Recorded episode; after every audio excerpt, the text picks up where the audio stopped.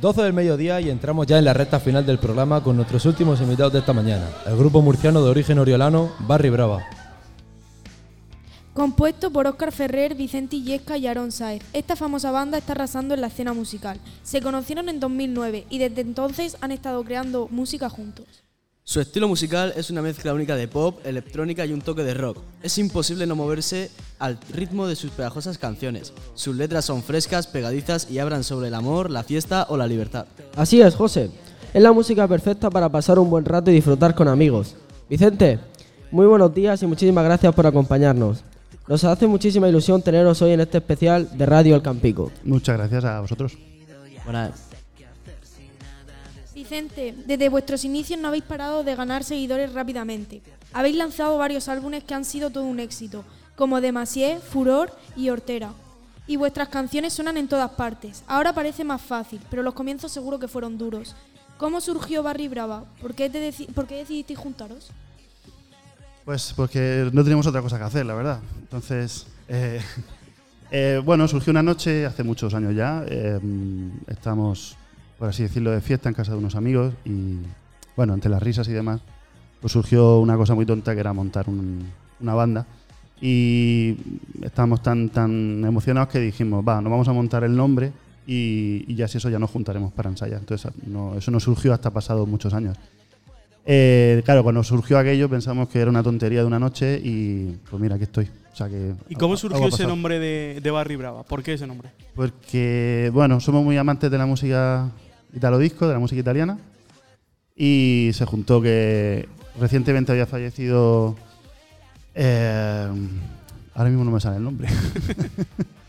bueno, era la unión de dos nombres. Barry White, eso es, Barry White, que había fallecido recientemente. Y Brava es una canción de Mina Massini, que es una intérprete italiana maravillosa. Y de ahí salió la, la unión. Sí. Cinco discos, varias decenas de singles y unas cuantas giras y conciertos después.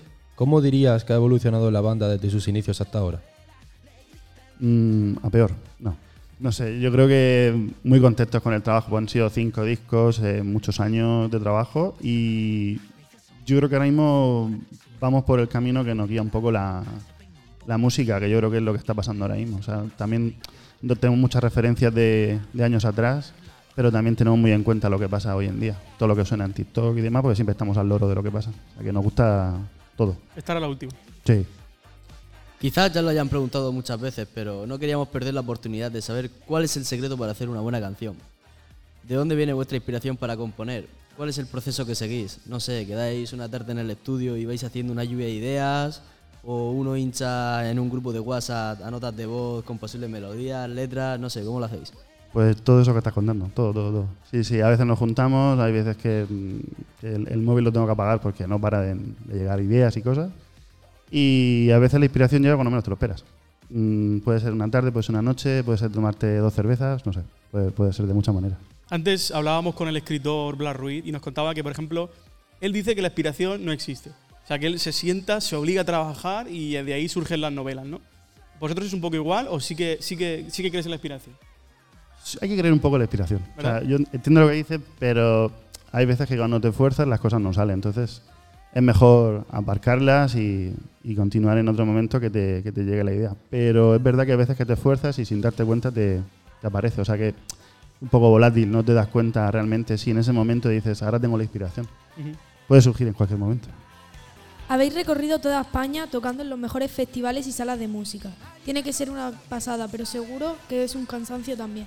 Tras cientos de conciertos y festivales a vuestras espaldas, ¿qué es lo que más disfrutáis eh, a tocar en directo y conectaros con el público? ¿Cuál es la canción que más os emociona tocar? Pues como tú dices, es muy cansado, ¿verdad? Son muchas horas de carretera, furgonetas, hoteles y cosas. Pero mm, luego eso se te olvida cuando subes al escenario y ves a toda la gente delante y está cantando tus canciones y es, es, es una pasada, o sea, es una experiencia que recomiendo a mucha gente. Eh, y canciones que nos emocionen, pues bueno, tenemos nuestros momentos del directo en el que conectamos mucho con la gente y suelen ser varias, pero bueno, la, la que siempre nos ha dado muchas alegrías ha sido No Gires. Esta, ¿no? Que escuchamos de fondo. Casualmente está sonando. De entre todos los shows que habéis hecho, ¿hay alguno que sea el más especial o memorable para vosotros? Es que Buah, sí, sí, tenemos algunos. Claro, yo tengo el mío, porque han sido un montón. Entonces, eh, no te sabría decir, pero creo que en el Festival Sonorama, que se hace en Aranda, en agosto, eh, tocamos de sorpresa a, a la gente, nadie sabía que íbamos a tocar. Y claro, ese fue, fue muy especial, porque la gente no se lo esperaba y era a mitad de la Plaza del Trigo, la Plaza del Pueblo, y fue muy emotivo, sí. Y bueno, cuéntanos, ¿tenéis alguna manía o ritual que no puede faltar antes de subiros al escenario? Yo intento no hablar con nadie. Te pones modo, modo zen Sí, y no. porque me pone la gente me pone muy nerviosa. Entonces no. Sí, porque siempre pasa algo antes del concierto, eh, yo qué sé, por- porque la ropa no está bien doblada o siempre hay una tontería. Entonces yo prefiero evadirme de todo eso y, y pase lo que pase, pues subir al escenario tranquilo. Sí, tu Eh, manía es mucho más sana, porque hace poco también hablábamos con, con Funambulista y nos decía que la manía que él tenía era tomarse con, con, todo su con toda su banda un chupito de ron. ah, eso lo hacíamos antes, sí. Ah, bueno. Ahora ya no. Llega el verano y vuestra agenda y los conciertos se intensifican. Tenéis poco tiempo libre y por ello os agradecemos de nuevo que hayáis podido sacar un hueco para hoy acompañarnos. Y con tanto ajetreo, ¿cómo es vuestro día a día cuando empiezan los viajes y conciertos por toda España? ¿Cómo os preparáis? Pues, em, bueno, ahora la situación ha cambiado un poco, porque ahora entre, bueno, como habéis podido comprobar, solo he podido venir yo, porque soy el que más tiempo libre tiene, pero no es verdad. Entonces, bueno, el, cuando llegan los, los conciertos, eh, siempre hay, bueno, también hay un ritual, ¿eh? antes de prepararnos. O sea, eh, aparte del viaje típico de furgo, pues cada uno tiene su, digamos, su iPad y sus cosas, pues escuchando música o viendo sus pelis y demás. Y luego en el hotel estamos bastante, bastante concentrados. Eh, que parece que suena todo muy aburrido, pero no, pero no, no lo es así, porque luego lo festejamos mucho después de los conciertos. Cuando mejor lo pasamos es después de los conciertos. Y hablando, eh, dicen que comentabas el tema de la música, ¿qué música escuchas tú? O, o qué, no sé, si tuvieses que hacer una playlist de Barry Brava de los tres, ¿qué, qué canciones no pueden faltar en vuestro, en vuestra playlist? Pues aparte de los clásicos, eh, que te lo estaba comentando, grupos clásicos de los 80, de la movida española, del- de la música galega, eh, yo es que soy súper fan de Golpes Bajos, que es un, que, vamos, un grupo clasiquísimo.